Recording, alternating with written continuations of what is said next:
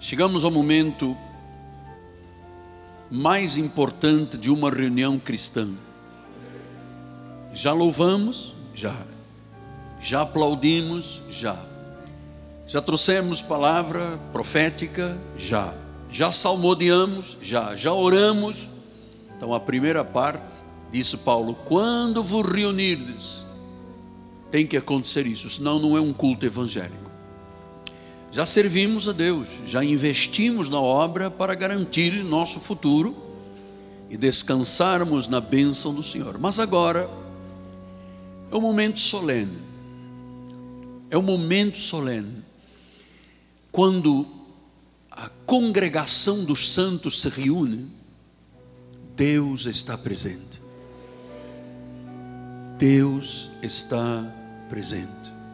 Vamos abrir a Bíblia Sagrada, livro de Efésios, continuação dos nossos estudos da reforma protestante. Capítulo 5, versículo 1 diz: Sede, pois, imitadores de Deus como filhos amados. Sede, pois, imitadores de Deus como filhos amados. Oremos mais uma vez ao Senhor.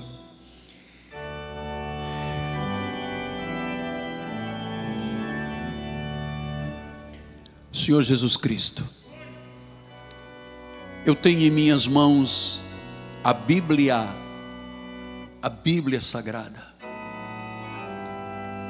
Eu temo e tremo diante desta palavra, ela não é humana, foi o Espírito Santo que inspirou homens e mulheres durante 1500 anos em diversos lugares do mundo para escreverem o que estava nos oráculos de Deus, no coração do Senhor, nas profundezas do teu coração. E tu nos deste a palavra para alimento de vida, tu nos deste a palavra para sermos pastoreados, encorajados, motivados e cuidar da nossa salvação com temor e tremor. Por isso, Deus, agora aquietamos os nossos corações para, com mansidão, com tranquilidade, ouvirmos o Espírito falar e que em nosso ouvido espiritual não haja nenhuma confusão. Nosso ouvido é de ovelha, ele está preparado como tímpano ovelino para ouvir somente a palavra de Deus. As minhas ovelhas ouvem a minha voz. Em nome de Jesus. E o povo de Deus diga amém, amém e amém. Meus amados irmãos, minha família, santos preciosos, noiva de Cristo. Jesus disse: A minha amada. Aqueles que não me procuravam e eu os procurei. Aqueles que não me buscavam e eu os encontrei. Filhinhos amados, começo o meu sermão, a minha mensagem, a minha homilia, sempre com uma palavra de exaltação a Deus. Bendito és tu, Senhor, ensina-me os teus preceitos. Com os meus lábios eu tenho narrado todos os teus juízos que a tua boca proferiram. Eu me regozijo com o caminho dos teus juízos, com os testemunhos de tudo da riqueza que tu tens manifestado em nossa vida. Os teus preceitos, as tuas veredas, são dignas de serem respeitadas, porque eu tenho prazer nos decretos de Deus. Nunca me esquecerei, nunca, da tua palavra, porque ela é vida. Ela é vida em nome de Jesus. E o povo de Deus diga: Amém, amém, amém. Meus amados irmãos, minha família, filhinhos, vamos para a doutrina. Doutrina não é apenas conhecer valores bíblicos, é conhecer para praticar. E nós vamos falar hoje de doutrina. E eu quero começar este momento quando Paulo disse em Efésios 5:1 ser depois imitadores de Deus. Eu quero lhe dizer que esta é uma das palavras mais intensas e profundas que eu conheço da Bíblia Sagrada. A Bíblia ensina sobre todas as áreas da vida, mas ser um imitador de Deus, uau, é algo muito intenso e profundo. Nós temos que saber como nos tornarmos imitadores, aqueles que fazem o que Deus diz e vivem como Deus mandou. Eu queria dizer que a, a pergunta que cabe nesta hora, quando eu disse vamos às doutrinas, é a minha resposta pública para uma questão. Existe na realidade, apóstolo, em 66 livros da Bíblia, Velho Testamento, Novo Testamento, livros históricos, o livro das revelações, existe alguma doutrina certa? Porque quando vou a uma igreja, dizem, esta é a nossa doutrina. Eu vou a um congresso e dizem, esta é a nossa doutrina. No meio de muitas doutrinas, até dos homens, até filosofias dos homens, a resposta é: existe a esta pergunta, existe uma doutrina certa? Sim. Só existe uma doutrina única e certa. Paulo disse isso em Gálatas 1, 6, 9. Escreva aí no seu, no seu, na sua apostila. Bispo, temos? Aí. Admira-me que estejais passando tão depressa daquele que vos chamou na graça, aqui está a verdadeira doutrina, a graça de Cristo para outro evangelho. Quer dizer que fora da graça é o outro. Se é outro, o verdadeiro é esta, é a graça. Ele disse: Ele vos chamou na graça de Cristo para um outro evangelho. Depois Paulo diz: O qual, agora ouça, amado, eu quero responder publicamente a um assédio negativo que eu tenho ouvido aí nas mídias sociais de que não existe uma doutrina certa. A Bíblia diz: não há outro, não há outra doutrina, senão, agora ouça com atenção, que há alguns, ai meu Deus, esses são os problemáticos do Brasil e do mundo. São os pregadores que vos perturbam e querem, na realidade, perverter o Evangelho de Cristo. Quer dizer que há vozes com Bíblia na mão que pregam outro Evangelho que não é a graça, que tem o objetivo perturbar e perverter o Evangelho a doutrina certa. Diz o versículo número 8: Mas ainda que nós, ou um anjo vindo do céu, vos prega o evangelho, que vá além deste da graça, daquilo que temos pregado, seja anátema. Então, deixe-me lhe explicar isso com temor, tremor, reverência, mas com autoridade apostólica e profética, ainda que não pareça. Fora da graça de Deus é anátema Oh, apóstolo, não venha com essa conversa fiada. Poxa, eu participo. Amados, a Bíblia está dizendo que fora da graça de Deus, se alguém prega um evangelho que fala além deste evangelho, não sou eu que estou dizendo. Ele disse seja anátema. Mas ele não ficou nisto. Ele disse no versículo 9, assim como já dissemos, e agora repito: se alguém, esses outros, alguém, vos prega o evangelho que vá além daquele que recebeste, essa graça seja anátema anátema. Anatema. Olha, durante muitos anos, eu vivi no outro evangelho. Eu fazia coisas como se imaginasse que aquilo era evangelho, mas na realidade eu estava vivendo Moisés, estava vivendo o velho pacto. Eu jejuava, eu vigiliava, eu sacrificava, eu me ajoelhava em cima de lápis, eu queria pagar um preço obstinadamente para Deus me amar. Isso era tudo besteira. O preço já foi pago. O sacrifício único já foi. Ele nos deu eterna redenção. Então, quando nós perguntamos onde está a doutrina certa, está aqui, fora dessa doutrina, a anátema. Então veja para você escrever na sua apostila alguns versículos que não estão aí do início. A outra resposta à pergunta é: os textos da Bíblia têm que ser atualizados para satisfazer uma, um segmento da sociedade com ideologias diferentes da igreja? Não. Absolutamente.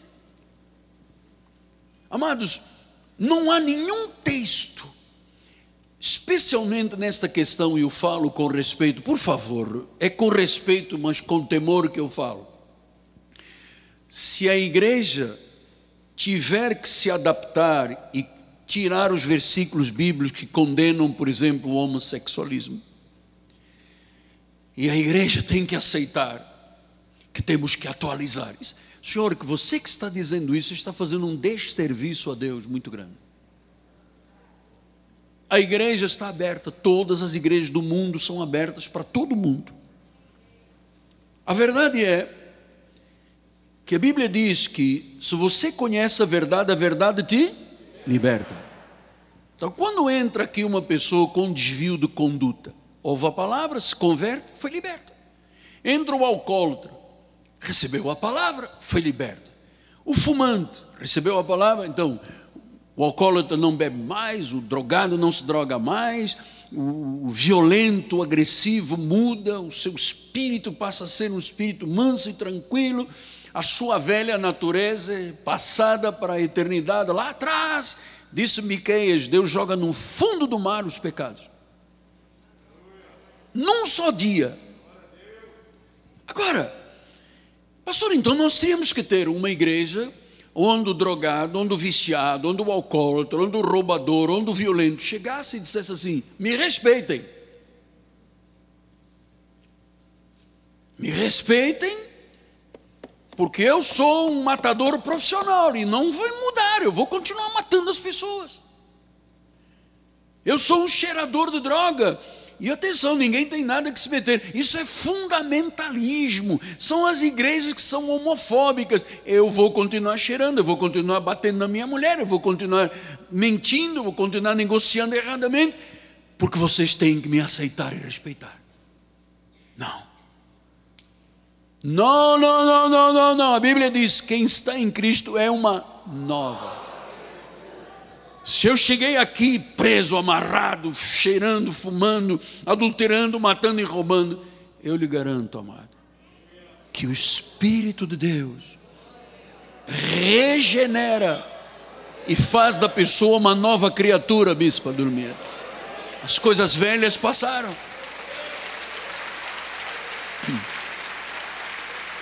Senão nós precisaríamos de ter uma igreja com continuação de drogados, de violentos, de alcoólatras, ébrios, mentirosos, enganadores. Isso foi o nosso passado. Pastor, mas o senhor agora tem que se referir a uma situação pesada. O Papa da Igreja Católica disse há pouco tempo que a Igreja Católica tinha que aceitar o casamento homossexual de qualquer jeito. Que eles são gente. E quem diz que não são? São gente. Mas uma vez, amado, que a pessoa tenha uma experiência com Cristo, eu duvido que a pessoa continue sendo a mesma pessoa. Não pode. A conversão é uma transformação de dentro para fora. Deus coloca a sua imagem e semelhança em nós. Deus faz do nosso templo, nosso corpo, o templo do Espírito Santo.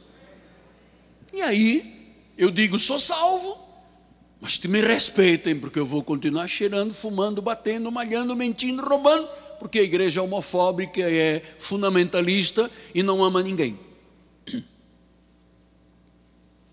Você está entendendo? Que quando o Papa disse isso, o Papa errou. O Papa não é infalível. O Papa não é infalível, pelo contrário, ele é um socialista, uma pessoa que defende as virtudes da esquerda, tem o seu direito, mas ele não tem a palavra da verdade. Porque a Bíblia diz que Deus odeia isso. Então, Provérbios 30, 5 e 6, ele diz: toda a palavra de Deus é pura. É pura, não tem que ser atualizada. Não, nós temos que atualizar, porque senão Não, não, não, não. Nós não temos que atualizar. Ela é a mesma de ontem, hoje e para sempre. Ela não envelhece. Sabe como é que Pedro chamou? Uma palavra incorruptível. Então ele disse: toda a palavra é pura, escudo para os que nela confiam. Versículo 6: Nada acrescentes às suas palavras, para que eu não te repreenda e sejas achado mentiroso. Então significa o quê? Que uma pessoa que pega um versículo bíblico e atualiza, saindo do contexto que Deus promulgou, na realidade é um mentiroso. Eu queria dizer aos seus teólogos que estão acrescentando, estão atualizando, estão aperfeiçoando, para agradar a um segmento ou outro da sociedade, vocês estão equivocados, vocês estão perturbando as pessoas e pervertendo o Evangelho. Não é a sabedoria humana que vai aperfeiçoar o que está perfeito. Isso é um velho costume de corrupção dos homens. Então, eu quero. Olha, ouça mais uma coisa. Você sabe que quando eu prego, eu não prego para me agradar. Há coisas que eu prego fortes são para mim também. Eu poderia pregar um evangelho Nutella. Sabe aquele pãozinho com Nutella? gostoso, saboroso. Mas você não veio aqui para ouvir Nutella. Você veio aqui para criar raízes. Raízes. Só com a verdade.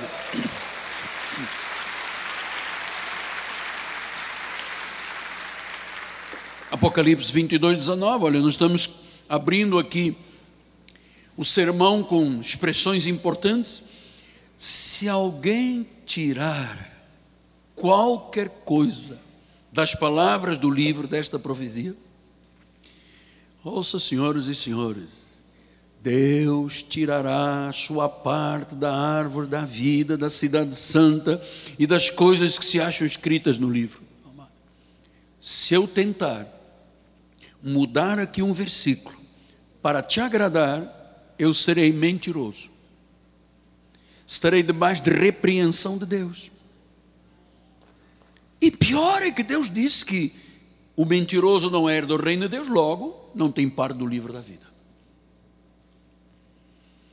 A palavra, amados, é fiel, é confiável, é inerrante, é insufismável. 1 Coríntios 6, 9, ele disse: Ou não sabeis que os injustos, atenção, a Bíblia diz que nós somos justificados, somos justos. Agora veja o oposto: os injustos não herdarão o reino de Deus. E agora Paulo vai explicar quem são os injustos. Ele disse: os impuros, os idólatras, os adúlteros, os efeminados, os sodomitas, ladrões, avarentos, bêbados, maldizentes, roubadores, diz que não herdarão o reino de Deus. Versículo 11. Agora, isso é muito importante que eu lhe vou dizer. Tais fostes. Quer dizer que se eu cheguei à igreja, eu era maldizente, fumador, roubador, mentiroso, blá, blá, blá, e eu recebo Jesus como meu Senhor, e o Espírito se manifesta, agora eu sou um tal que foi e não um tal continua sendo o que eu era no passado. Está se entendendo? Igor, está entendendo? Então, o que nos faz diferentes do pagão, dos pagãos, é exatamente isso, é uma mudança de vida, e não é uma mudança da cor da roupa, da unha, do cabelo, do sapato, não vai à praia, não baila, não dança. É o caráter, é o coração, é o interior. Deus não olha nada do teu exterior, amado. Você pode botar roupa toda cheia de fios de ouro. Deus não está aí nem para isso. Diz que Deus não olha. Ele disse isso a Samuel quando foi escolher o rei Davi para ser o segundo rei. Porque quando Samuel se encantou com o irmão mais velho de Davi, que era bonito, grande, cabeludo, disse: Este, este é e Deus diz: ouça, Samuca. Intimidade, sabe? Samuel, Deus não olha o exterior. Viu, pastor Wilson? Deus olha o coração. Então, somos uma igreja da reforma. E nós estamos contemplando hoje uma igreja que não dá mais glórias a Deus, que só a fé não serve, que a palavra sofre mudanças com o tempo para agradar um segmento da sociedade, que a glória humana. Então, isso não é uma igreja da reforma, isto é uma igreja deformada. Então, eu disse há pouco, eu ouvi esta frase ontem. É necessário um microscópio hoje em dia para encontrar um grão de evangelho em muitos sermões. Pastor, e a questão então da doutrina, o senhor defende tanto, o senhor bate nessa tecla. Amados, eu sou um pastor reformista. Eu já fui um legalista, Deus mudou a minha vida, iluminou os olhos do meu coração, me fez entender a graça de Deus, entendi que fora da graça é maldição e comecei a pregar. Então, é, a doutrina da graça de Deus é a única palavra que serve para a nossa vida, fora é anátema. Veja rapidamente alguns versículos que nós colocamos aqui. Efésios 4,14. Não mais sejamos como meninos agitados de um lado para o outro e levados ao redor de todo o vento de doutrina. Ora, saindo da doutrina sagrada, sã, o resto é um vento. Você sabe o que é vento? Passou. Vendo doutrina é vivenciar a Bíblia, é praticar a Bíblia. Se é um vento de doutrina, ele disse: agora entenda a razão de você estar aqui. É que lá fora há homens cheios de artimanhas, astutos, que levam e induzem ao erro. Não vem um indivíduo, eu sou teólogo, eu sou isso, eu sou aquilo. Nós vamos, se nós não mudarmos a Bíblia, nós não daremos espaço para as pessoas de gênero. Amado, as pessoas de. Não existe isso aqui. Não tem que aperfeiçoar nada. Está aqui o caminho, está aqui a verdade, está aqui a vida. Colossenses 2,22 diz: segundo os preceitos dos, e as doutrinas dos homens. Ah, então existem preceitos e doutrinas dos homens. Diz que estas coisas, os preceitos e as doutrinas dos homens, com o uso, se destroem. Amado, ou você tem fundamentos bíblicos para aguentar a parada da vida, que não é fácil viver no século 21. Se você não tiver valores fortes na tua vida, você não aguenta. O vento te derruba. Você tem fundamentos, então a tua casa cai. Foi assim que Jesus disse. Jesus disse assim: aquele homem que construiu a casa sobre a rocha. Veio o vento, veio a chuva, rio transbordou, mas a casa ficou de pé. Por quê? Estava na rocha. Está entendendo? Estava na rocha. E diz que o mesmo foi uma pessoa insensata. Construiu na areia. Veio o vento. Veio a chuva. O rio transbordou. A casa caiu. É ruína. Então, eu hoje tenho noção, e eu tenho vários senhores pastores aqui, e lhes digo com muito amor: eu tenho noção do significado do nosso ministério. Porque o nosso ministério veio pegar a deformação da igreja e veio reformá-la. Porque a primeira reforma foi na igreja católica, 1505. Não aconteceu nada, criaram-se as evangélicas, e essas evangélicas começaram a imitar a grande meretriz. E Deus disse: Eu vou levantar um homem que não tem compromisso com ninguém a não ser comigo. E esse homem vai abrir a sua boca. Eu vou enchê-la de palavras. E esta palavra vai correr os quatro cantos do mundo. Você acredita? Isso já aconteceu. Isso está acontecendo. Está acontecendo. 1 Timóteo 4,6 diz: Expondo estas coisas aos irmãos, serás um bom ministro de Cristo, alimentado com as palavras da fé e da boa doutrina. Está falando a Timóteo. Timóteo seguia o quê? A palavra de Paulo. Então diz que a palavra de Paulo é a boa doutrina. Outra é doutrina dos homens, a outra é levada de um lado para o outro pelos ventos.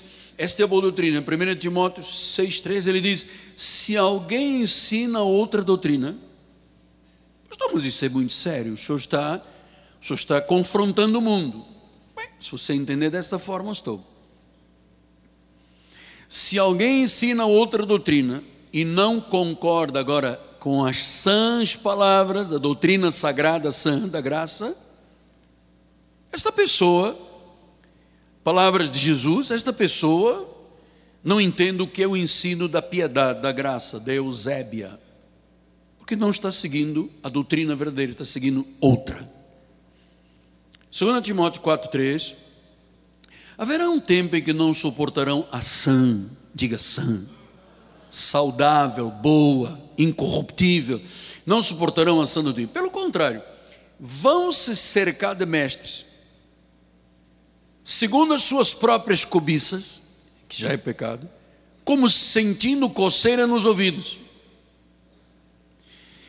Quando você não tem a sã doutrina, você começa a ter coceira no ouvido, dá uma cerilha.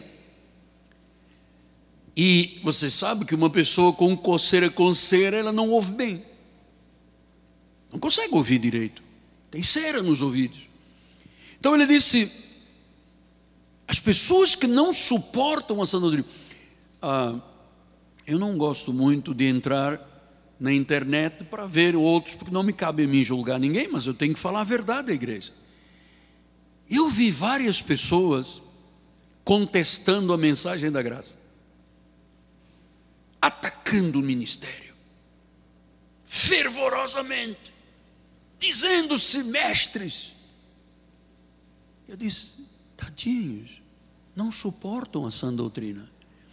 A glória não é para Deus, é para eles.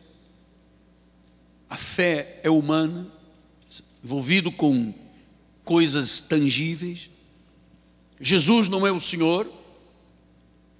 E as pessoas só pensam hoje em quê? Dinheiro. Então nós estamos aqui dizendo, Tito 2:1, 2:11, 2:1.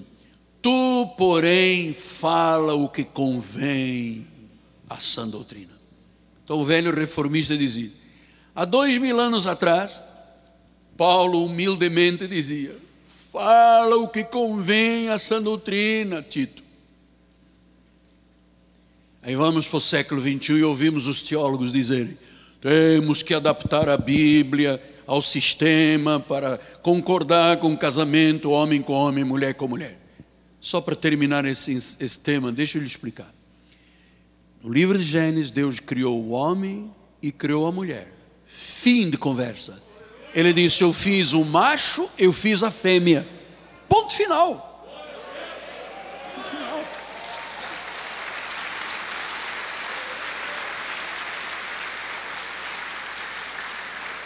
Ponto final. E talvez alguém esteja assistindo e, bom, mas eu tenho uma vida contrária à igreja, eu posso ir à igreja? Claro, as portas se abrem automaticamente. Tem uma célula ali, ela abre. Agora, o que eu entendo ao longo de 46 anos é que o indivíduo pode estar no fundo do poço, no tremedal de lama, como disse Davi, ele pode estar no pó, no monturo, na aflição, que Deus o arranca e o assento entre príncipes. Assento entre príncipes. Então, esta entrada da mensagem foi para lhe explicar o como é importante o senhor entender está no lugar certo, com a doutrina certa, com o pastor certo e o povo certo. Pastor, tem muita gente lutando contra mim. Ué, tem muita gente lutando contra você. Você sabia o que fizeram a Jesus? Jesus um dia estava pregando, ninguém chegou lá, pegou pedra, pá, começou a atirar nele. Jesus disse a Pedro: Pedro, se vocês quiserem, sigam. Atiraram pedras em Jesus, cuspiram-lhe no rosto, crucificaram-no, julgaram-no. E agora o que, que eu acho? Que eu sou bom demais para não passar por isso? Eu não sou melhor que ninguém. Aliás, eu devo ser o pior. Na minha carne eu sou pó. Pelo menos tenho capacidade de dizer isso sem mentir. Então, agora você pega isso tudo que eu te ensinei nesta primeira 20, nestes primeiros 20 minutos e vamos para a mensagem que ele disse em Efésios 5:1. Diz: Olha, sede imitadores de Deus.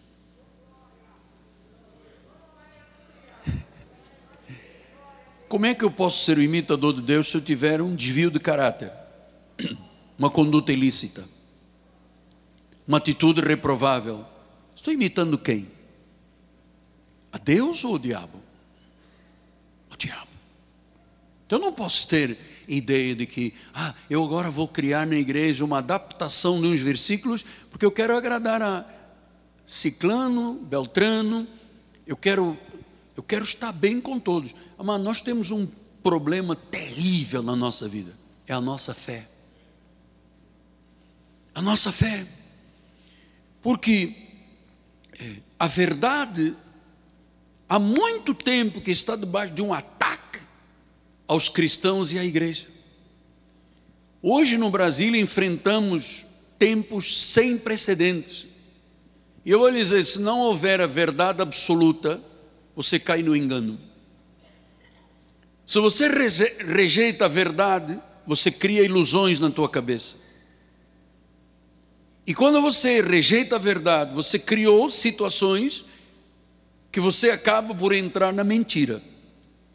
Quando você acredita numa mentira, você vai agir segundo aquela mentira. Se eu estou acreditando numa mentira, eu vou agir como um mentiroso. Então, é, com honestidade, o Brasil perdeu o seu amor pela verdade. Milhões de pessoas nesse país, somos 214 milhões há uma parte que não quer saber da verdade, perdeu o amor pelo culto, pela verdade, pelo cântico, pelo louvor. Isto é uma armadilha de Satanás. Com esta questão do gênero, amado, nós não podemos abrir lacunas, brechas, porque, volto a dizer aquela expressão que eu usei: o diabo, quando ataca, ele não ataca com carinho, ele vai na jugular vai naqueles valores principais que Deus criou, é aí que ele ataca. Então, há uma distorção de muita coisa. Você sabe, só a título de informação, você sabe quantos gêneros sexuais já existem no mundo? 90. Isto os contados pela psicologia, pelos cientistas dessa área. 90. É o homem, a mulher, é o bi, é o tri, é o quatro, é o fim, é o cinco, é o seis, é o dez. 90. Quando a Bíblia diz, Deus criou o homem à sua imagem, Deus fez macho e fêmea. Fim da história. Fim da história. Então, está sendo atacada a igreja, o mundo espiritual com essa questão do gênero. A religião Jesus disse: Eu sou o caminho, a verdade e a vida. Então, se Ele é a verdade, é, se você está debaixo da verdade, você está protegido. Se você acredita numa mentira, você vai agir como mentiroso. Então, amado, aqui está o grande problema. Ou vivemos a verdade, ou vivemos tentando ser inclusos. Então, muita gente na obra de Deus aí fora está cedendo está se inclinando a uma visão universalista da religião. E amado, só há um caminho, só há uma verdade, só há uma vida: Jesus. Eu não posso ser um universalista, abraçar todos os caminhos, todos os amores, todo, não posso. Eu não o farei. É perigoso. Ou eu creio numa verdade absoluta, ou vou correr perigo de vida. Quando eu roubo a verdade das pessoas, a morte chega à vida das pessoas. Está sendo atacado a religião, o gênero, a educação. A educação está sendo atacada. Amado, olha só. É, há muitas pessoas que dizem assim: se você não concorda com a história, muda a história. Isso é um mantra. É um mantra de uma classe política perigosíssima de vamos mudar a história, vamos quebrar isso tudo, vamos anarquizar. E você sabe que isto é um ataque à igreja de Jesus Cristo. Por causa disso aqui, desse ataque à educação, é, há um fato que é conhecido por todos, que hoje o mundo inteiro está batalhando com essa questão, que é a história negra. Isto vem sendo atacado, o diabo tem atacado. Olha, as pessoas se esquecem que esta e muitas nações foram construídas sobre o impacto dos patriota, patriotas negros. Então as pessoas têm uma visão racial totalmente oposta à Bíblia. Isso é outra guerra dentro das igrejas. Negros e brancos sempre foram trabalhadores neste Brasil, sempre mereceram a maior honra, e o racismo se instalou, criando danos incalculáveis para a educação do nosso país. Então, o diabo atacou essa área. O diabo atacou a economia. Você sabe, é, nenhum país com uma história contrária à verdade sobreviveu ou prosperou. Perderam as liberdades. Você sabe, no nosso país, 75% dos universitários estão hoje entregues não às questões universitárias, estão entregues às questões políticas. Agora você veja, nenhuma nação, nenhuma nação prosperou usando sistemas políticos contra a Bíblia Sagrada. Veja o caso dos irmãos da Venezuela, era um dos países mais ricos do, do, do continente, petróleo por todo lado. Hoje é um país pobre, nem papel higiênico tem. As pessoas comem sangue de animal para sobreviver, porque alguém disse: vamos mudar. Amado, quem criou o sistema de governo próspero foi Deus.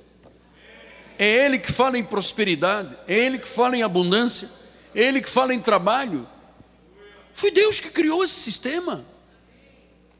Então o diabo é, incutiu na cabeça de muitas pessoas que o sistema econômico deve ser manipulado pelo governo. Amado, isso é contrário. É a vida privada ao invés do governo que deve mandar num país. São os empresários, são aqueles que produzem dinheiro, são aqueles que dão emprego, e não um governo que manipula e diz o que você vai beber, você vai comer, como é que você vai vestir, quando você vai morar. Esse sistema nunca funcionará. Então nós estamos aqui como igreja para sermos imitadores de Deus, não imitadores do sistema. Pastor, o que quer dizer imitadores? Imitadores vem do original grego mimiotai. Mimiotai quer dizer seguidor, aquele que copia, aquele que segue o exemplo, aquele que tem o mesmo padrão. Esta é a igreja. É isto que Deus espera de nós. Eu não conheço nenhuma expressão mais forte e geradora de transformação do que esta aqui, sendo um mimeotai, um imitador. Como é que Deus faria? Como é que Jesus faria nesta questão? Eu tenho que imitá-lo. Então veja 1 Coríntios 11, 1, Paulo diz, sede meus imitadores, como eu sou de Cristo.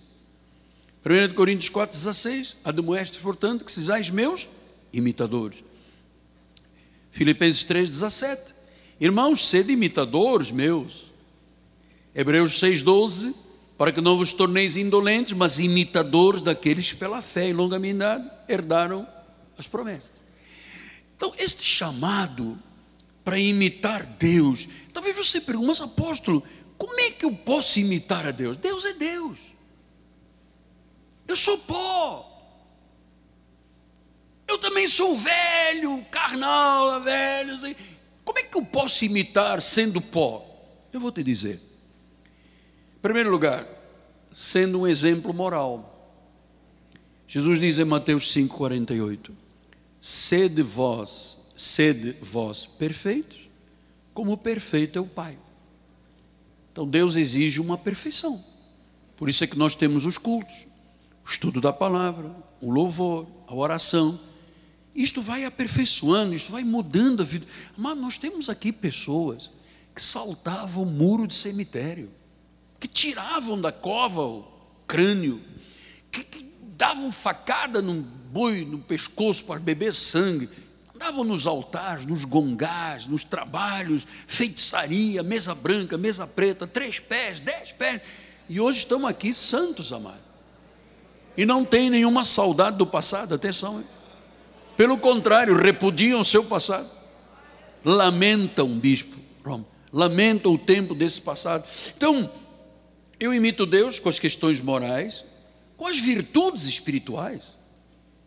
Mano, não é dizer Senhor, Senhor e herdo o reino. É viver a palavra e é imitar a Deus. Olha como é que Paulo diz em Gálatas 5, 22.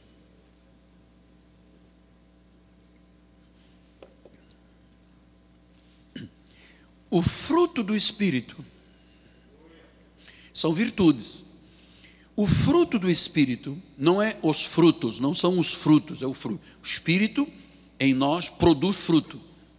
Ele diz: primeiro, é amor, é alegria, é paz, é benignidade, é bondade, é fidelidade, é mansidão, é domínio próprio. Então, essas são virtudes. Pessoa diz que é crente, cristão, e depois, bispo, põe o 22 por gentileza. Não tem amor, não ama ninguém, não tem nenhuma alegria. Aposto, eu estou aqui para morrer. Morreu, morreu, acabou. Tem que morrer, eu vou morrer. Eu vou morrer, amém, vou morrer. Mas não mudo. Foi meu pai que me fez assim. Quem quiser que faça outro. Mas eu não mudo. Eu vou morrer. E eu vou continuar sendo fumador, bebedor, mentiroso, enganador, porque eu vou morrer. Amado, alegria, paz, longanimidade, paciência, benignidade, né? aquela coisa elástica, suportar, a bondade, a fidelidade, a mansidão e o domínio próprio. O equilíbrio entre o emocional e o físico, a razão, a mente e as atitudes. Então, eu ontem estava lendo uma matéria de uma senhora que disse que ela sofria do transtorno de borderline. Sabe aquela pessoa que um dia está bem, depois o outro dia explode. E ela disse: Eu tive muitos problemas públicos porque eu explodia de raiva. Essa pessoa não pode dizer que Deus fez uma operação na vida dela. Não houve nenhuma transformação. Então, eu imito moralmente, eu imito com as virtudes, vivendo e querendo viver as virtudes do Espírito, vivendo a lei do amor. Porque, amados, a maior prova da espiritualidade é a pessoa que tem capacidade de amar. 1 João 4,7 diz: Amados, amemos-nos uns aos outros. Você sabe por quê? Porque o amor procede de Deus.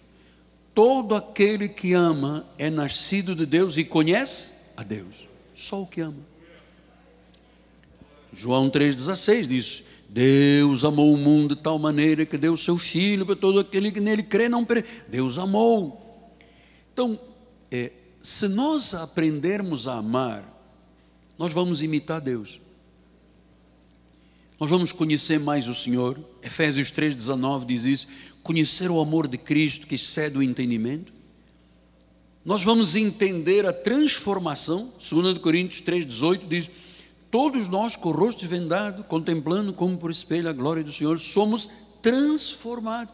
Amado, por isso é que eu não posso dizer, temos que ser inclusivos, pastor. Porque ele disse que de glória em glória, de culto em culto, de estudo em estudo, nós somos transformados na imagem dele. Agora você já imaginou a imagem de Cristo cheirando um teco de cocaína? A imagem de Cristo mentindo, roubando, violência, é, mudanças de sexo. Você já entendeu isso? Nós somos transformados. eu não posso ser a mesma pessoa que fui ontem. Porque é de glória em glória. Tem uma transformação, tem uma regeneração. Então, é, ele disse: você tem que, Hebreus 12, 2 disse, olhando firmemente para o autor e consumador da fé, em troca da alegria estava proposta. Então, diz que olhando para o autor, o que, que o autor da fé fez? Nos amou. Olha, amado, se Deus não me tivesse amado, eu teria morrido naquele acidente. Se Deus não me amasse, é, eu seria um trapo de imundície. Então ele disse que o grande exemplo é Jesus, olhando para o autor, Jesus, olhando para o autor, Jesus, não olhe para mim, não olhe para o irmãozinho, não fique preocupado com aquele irmão, com aquela irmã, não fique, olhe para ele. É Ele que é o autor e consumador. Ele diz que nós temos que imitar como filhos amados. Esta palavra filhos, do grego é tekna, filhos da mesma natureza do Pai. Então eu tenho muitos filhos, muitos netos, e você percebe, você olha para o meu filho Miguel e diz: parece o apóstolo, agora o papai já está meio gordinho e tal. Né? cabelo branco. Mas se você pegar as minhas fotografias, quando eu era jovem, você vai dizer, é igual. A mesma natureza. Você vê o Davi, tem as mesmas expressões que eu tenho. Até as meninas. Tem, você olha e percebe, tem ali alguma coisa do apóstolo. Então, o filho é aquele que tem a mesma natureza do pai. Qual é o nosso, quem é o nosso pai? Jesus. Temos que ter a mesma natureza. Ele amou, tenho que amar. Ele perdoou, tenho que perdoar. Senão não é vida espiritual. Senão é dizer Senhor, Senhor e não herdará o reino de Deus. Tecna, a mesma natureza. Romanos 8,14. Pois todos que são guiados pelo Espírito de Deus são filhos de Deus. O Espírito está lá. Quando tem o Espírito Santo, não pode haver atitudes contrárias a Deus. João 1,12 mas todos quantos receberam deles o poder de serem feitos filhos de Deus. Quem crê tem um poder dentro dele de um filho de Deus, que o filho do diabo não tem. Que o diabo mente. A arma do diabo é mentira, é o engano. O filho de Deus tem a mesma natureza de Deus, porque ele é um filho amado. Olha o que diz em João 17, 23 eu neles e tu em mim, a fim de que sejam aperfeiçoados na unidade, para que o mundo conheça que tu me enviaste e os amaste, como também amaste a mim. Olha, a forma como Deus te ama é tão perfeita, é tão absoluta, que você não pode duvidar de nada de Deus. Porque eu, como pai, tenho erros. Você, como pai, todos nós, nenhum há ninguém perfeito. Mas o amor de Deus é perfeito. Às vezes nas minhas orações, eu digo, Deus, e como é que vai ser a provisão da igreja? Eu tenho que pagar televisão, e rádio, e satélite, funcionários, impostos. Eu sempre entendo Deus dizer, Miguel, eu te amo. Você não é uma barata tonta perdida aí, você é um filho amado. Eu cuido de você. Eu não te abandono.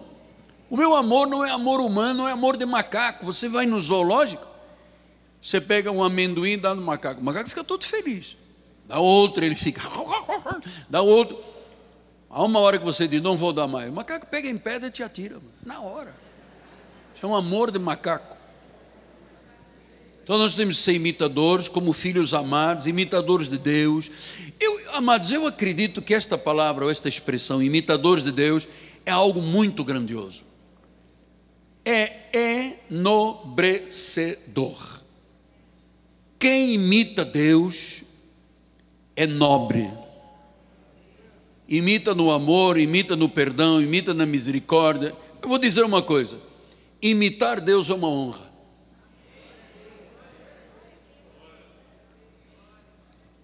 Ontem, ontem eu estava sendo atendido por uma profissional, estava com um problema nas pernas muito grande. Ela disse: O senhor quase não conseguia andar. Eu disse: A senhora está com problema, minha irmã, porque eu tenho os ossos, artrose, não, as pernas tortam, não consigo mais, mas eu tenho que trabalhar, eu tenho que sobreviver. O senhor podia levar esse papel com o meu nome, quando o senhor estivesse orando em casa, ora por mim. Eu disse: Não, minha amada, eu estou aqui. Em nome de Jesus. Parti para cima da artrose, amada. Artrose reagiu. Eu fui em frente. Artrose disse: Você não pode. Eu digo: Eu posso. Você pode o quê? O que, que você pode? Eu repreendo essa artrose. Amado, no dia seguinte, essa senhora me chamou e disse: Sabe uma coisa? Quando o senhor orou por mim, passaram as dores. Eu poderia ter passado desapercebido, não me toques. Né? Não, eu sou eu. Eu tenho uma outra estrutura espiritual. A minha vida não é como a vida dos crentes, eu tenho, eu quero vê-la sorrir, quero vê-la cantar, quero ver meus braços. Eu sou, eu sou um crente inclusivo, amado. O que, é que você pensa? Eu disse agora, vamos repreender agora. Eu estava fazendo o quê? Imitando. É uma honra, amado. Eu vou dizer uma coisa, é uma honra que é isto que nos difere de quê? Do incrédulo. Efésios 4,19 ele disse: Os quais, tendo nos tornado insensíveis, olha o incrédulo, são insensíveis, se entregam à dissolução, cometem toda a sorte de impureza. Mas não foi assim que aprendestes de Cristo, claro. Eu aprendi a ser um bom esposo, um bom marido, um bom pai, um bom filho, um bom pastor. Eu aprendi de Cristo. Ah, mas apóstolo, eu tinha uma vizinha. Não, eu aprendi de Cristo. Aliás, Pedro diz: nem os nossos pais foram capazes de nos dar a essência, foi Deus. Então, às vezes eu ouço as pessoas dizendo, mas eu aprendi com um vizinho, vovô. Ok, são bons exemplos, são para seguir. Mas eu vou lhe dizer, eu só consegui aprender a verdade de vida com Cristo. Eu era um católico terrível. Eu rezava, eu tinha um rosário, eu ficava lá me benzendo, eu ia à missa, eu me ajoelhava perante o seu padre, eu, eu ia na procissão, eu ajudava a carregar o andor. Eu era um homem vazio, não conhecia Jesus. Conhecia Nossa Senhora de Fátima, conhecia São Judas Tadeu, que nunca existiram. Então, é, o filho todo filho normalmente imita o seu pai. Porque é assim, biblicamente. E como é que um filho imita um pai? Por três razões: exemplo, exemplo e exemplo. Exemplo.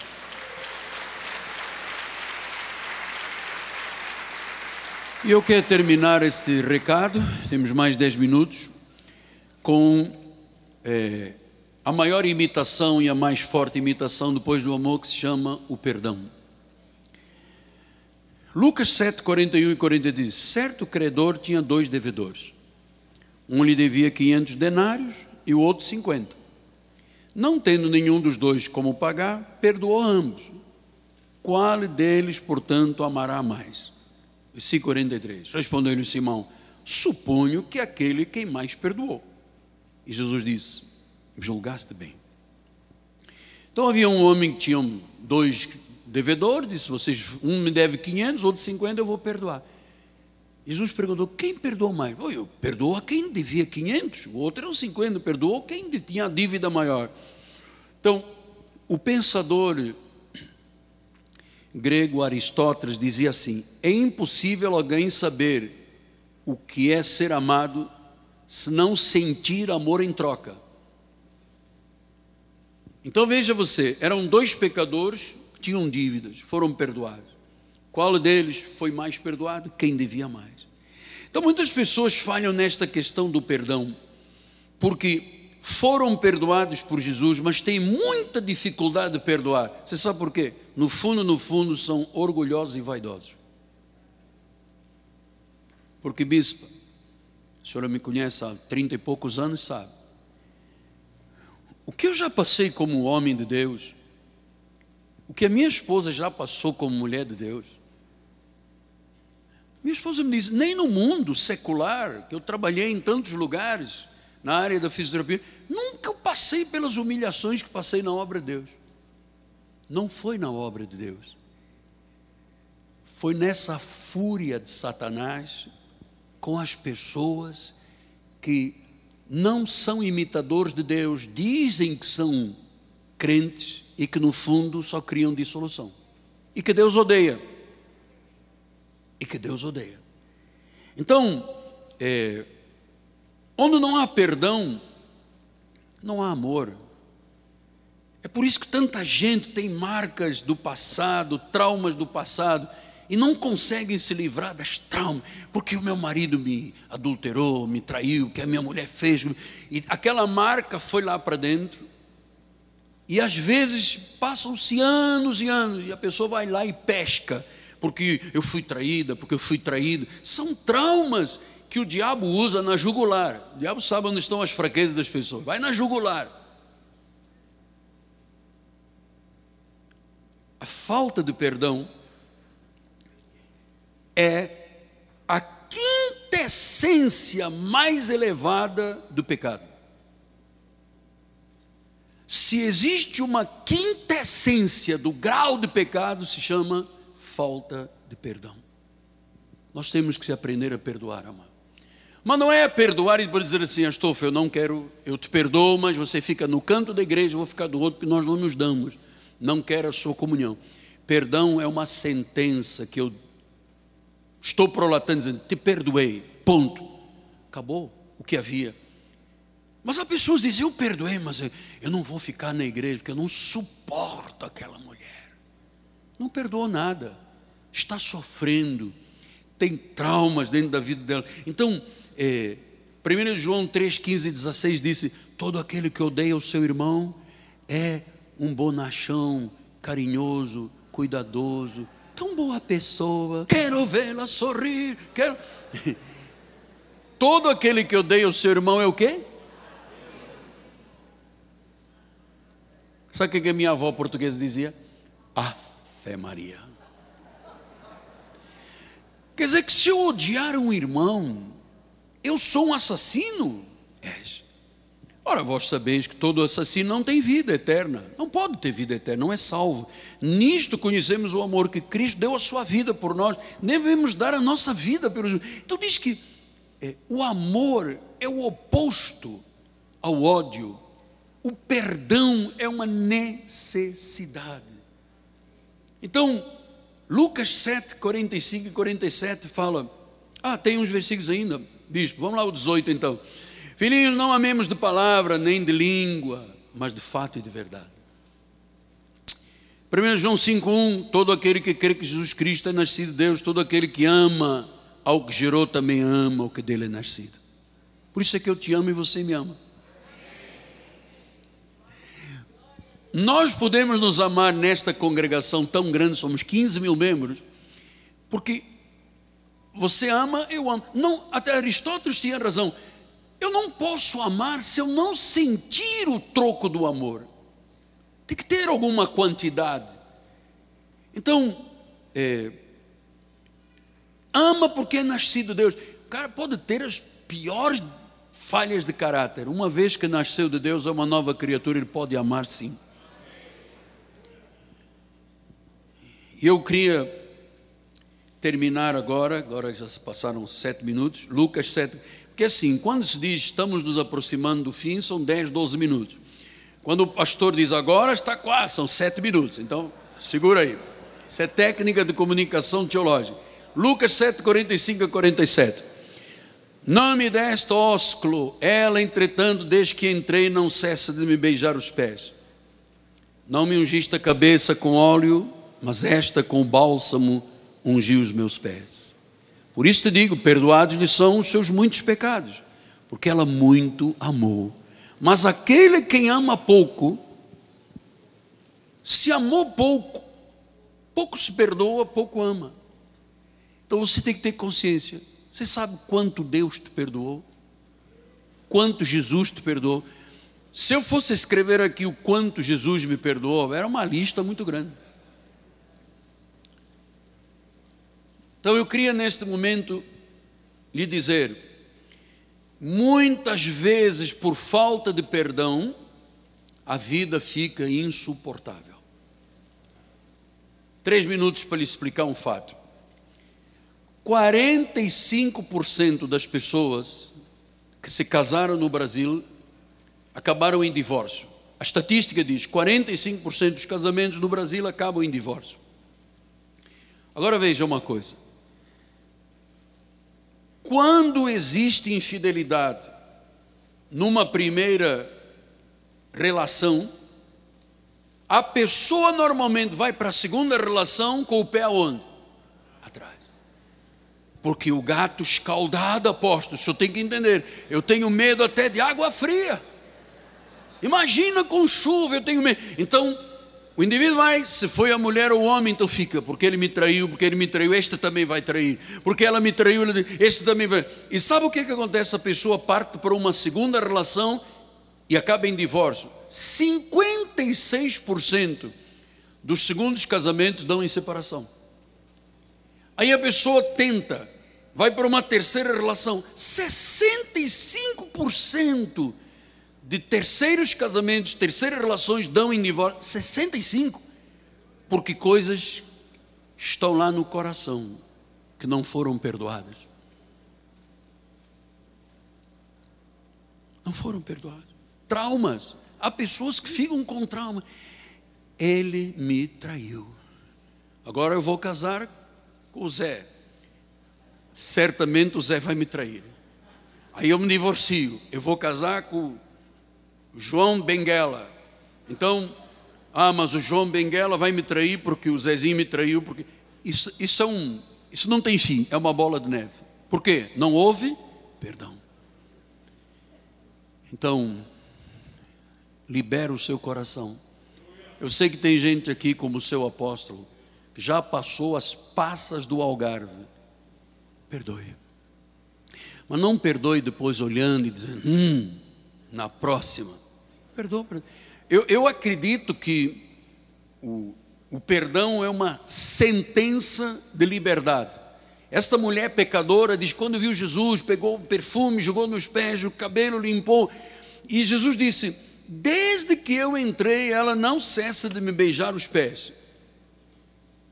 Porque ela disse: Eu fui perdoada da prostituição. Então eu vou beijar os pés do Senhor, porque só Ele poderia me perdoar que neste dia os imitadores de Deus tenham uma sentença de liberdade. Foi duro? Foi. Foi difícil? Foi. Mas dê uma sentença, libera. Senão, amado, você vai carregar o resto da sua vida um trauma. Porque ele, porque ela, porque... e você não vive em paz. Sentença é: perdoado está, ponto final, recomeça a vida não dói mais, não fere. E quando eu vejo a pessoa, diz: Oh, ela está passando lá, e vou passar lá pelo, pelo corredor. A irmã vem por este corredor. Não, atenção, eu vou à cantina beber um café. A pessoa vem de frente, não, eu vou ao toalete masculino lá fora, porque lá fora é que é bom, tem umas árvorezinhas. Então a pessoa não perdoou nada, e quem não perdoa, sofre. As pampas, sofre eu prefiro perdoar, porque eu quero ser um imitador de Deus, amado. Eu me cansei, no tempo da lei, de fingir que eu era crente. Há mais de 30 anos atrás, o Senhor me disse: Miguel, seja meu imitador. Por reverência à palavra, curva a sua cabeça. Pai amado e bendito, engrandecido sejas, Pai. Estamos ouvindo há mais de uma hora o Espírito falar. Vidas estão sendo transformadas, mentes e corações estão sendo transformados. Esta congregação será uma imitadora de Jesus, pelas virtudes, pelo amor, pela perdão, pelo perdão. uma sentença prolatada hoje: perdão, perdoo até a eternidade. Em nome de Jesus. Amém. Amém. E amém. Deus seja louvado. E a sensação que eu tenho, tirei um peso das minhas costas, sabia? Porque esses assuntos são muito tensos, nós temos que tratá-los publicamente. Não estamos tratando só na congregação, entende, pastor? Estamos tratando com o mundo inteiro em nome de Jesus. Vamos agora participar da ceia do Senhor.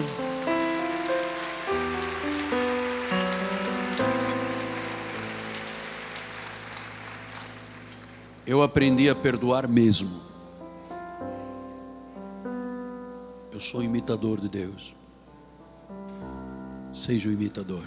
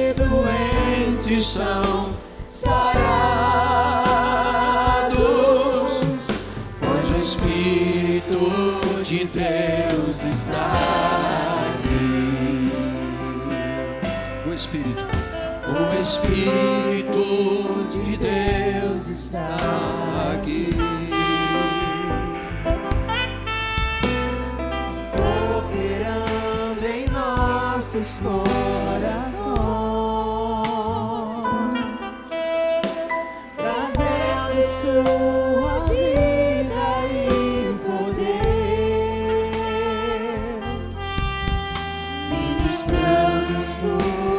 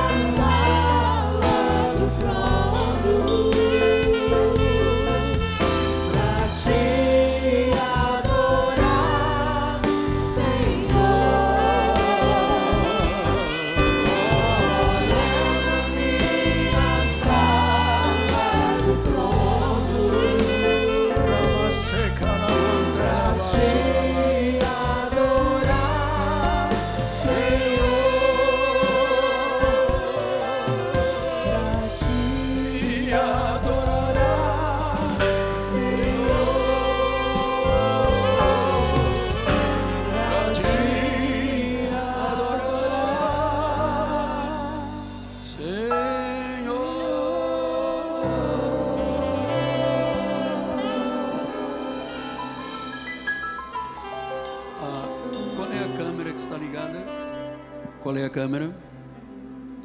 Essa é da frente. Eu quero dizer a você que está em casa, separa um pedaço de pão, um cálice de vinho pequenino ou então suco de uva, porque você tem que ter esta experiência de celebrar a ceia do Senhor. Você sabe que a ceia do Senhor não foi só instituída com as questões da morte de Jesus. Ela foi instituída por causa da morte e da ressurreição. Ele ressuscitou e diz que levou Paulo ao terceiro céu. E ele deu instruções à igreja, disse: "Em memória de mim, lembre-se do que eu fiz. Eu os amei, eu os perdoei, eu os reconciliei, eu derramei o meu sangue, eu fui ferido, as minhas chagas, lembrem-se de mim. Ele disse: Todas as vezes que vocês beberem do cálice, vocês vão ter essa experiência de sentir que o sangue de Jesus te purificou, te lavou.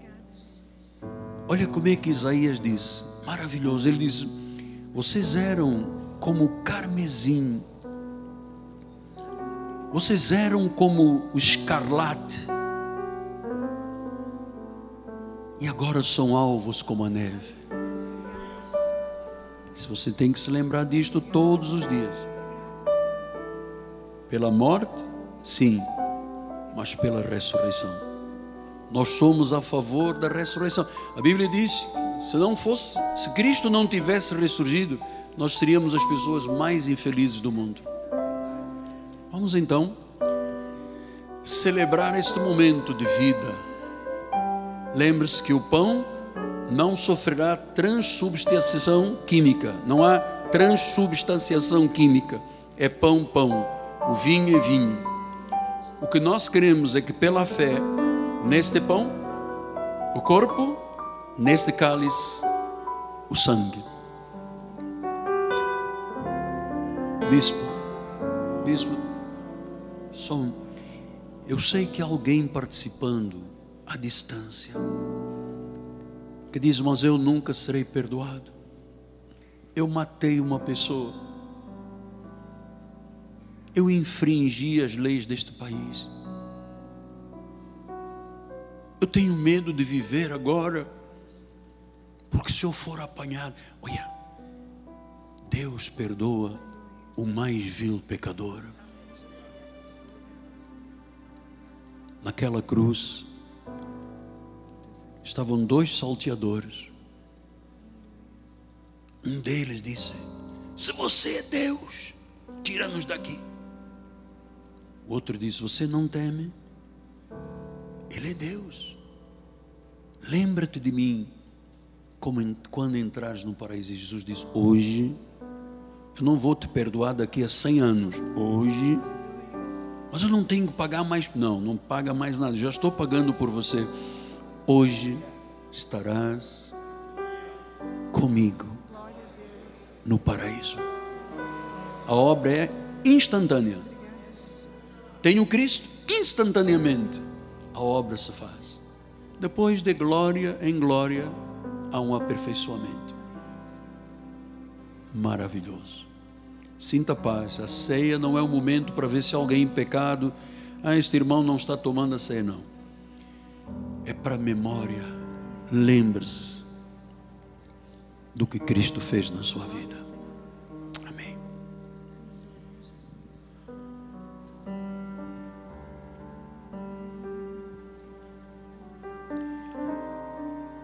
Senhor, eu te amo, Pai. Precioso és tu, Pai. Precioso és tu, Jesus. Nos amaste quando ainda éramos inimigos na carne, muito mais agora, Pai, que fomos reconciliados para a salvação. O Senhor, tendo tomado o pão em Suas mãos, o abençoou, o partiu e disse: Este é o meu corpo.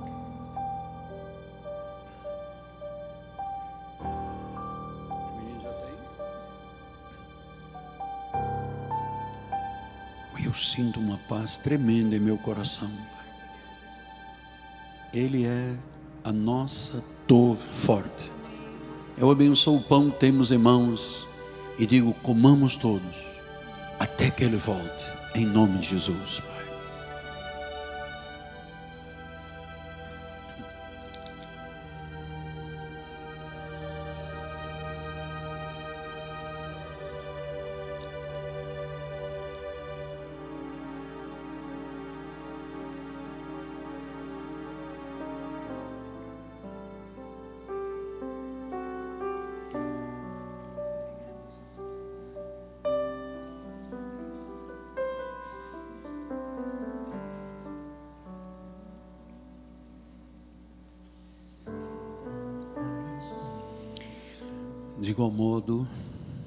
Senhor tendo tomado o cálice em suas mãos, o abençoou. E disse: Este cálice é o sangue da nova aliança. Ele estava dizendo: A minha igreja não tem mais parte com Moisés. A lei era um ministério de condenação e de morte. A lei cria véus mas quando alguém se converte, o véu é retirado. Eu entendo dessa forma. Aqui não está apenas o vinho, aqui está o sangue da nova aliança. Aquele sangue derramado que purificou, que santificou, perdoou, lavou de uma vez para sempre. Eu abençoo o cálice. Eu digo: bebamos todos, até que ele volte. Em nome de Jesus, Pai.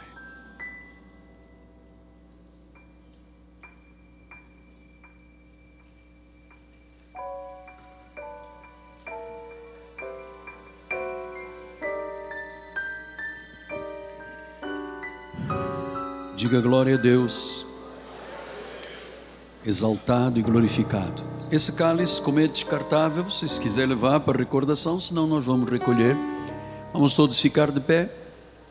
São agora meio-dia, dez minutos. Que dia maravilhoso, hein?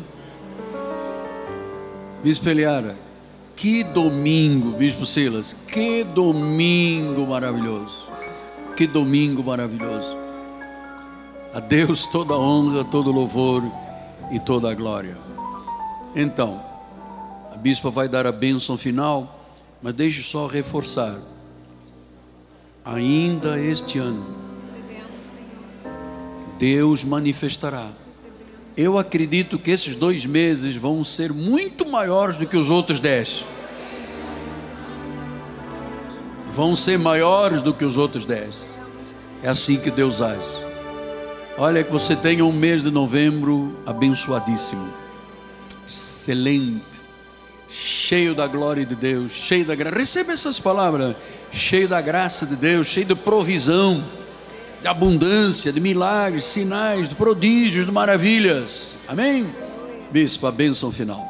Glória, Senhor. Com alegria, levante as suas mãos. Obrigada, Pai, por iniciarmos o mês de novembro, Senhor, totalmente dependentes de Ti, Senhor porque sabemos que tu tens provisão para todas as coisas, Pai. Agora, Senhor, põe os teus anjos para nos guardar, nos livrar de todos os males, daqueles visíveis e dos invisíveis. Senhor, acampa os teus anjos ao nosso derredor, Pai. E que nestes dois últimos meses, Senhor, as janelas do céu se abram, Senhor, e hajam milagres, sinais, prodígios e maravilhas, porque tu és o Deus Todo-Poderoso. E nós te amamos. Saia daqui. Antes, diga para Jesus: Eu te amo, Jesus. Eu te amo, Jesus. Graça e paz.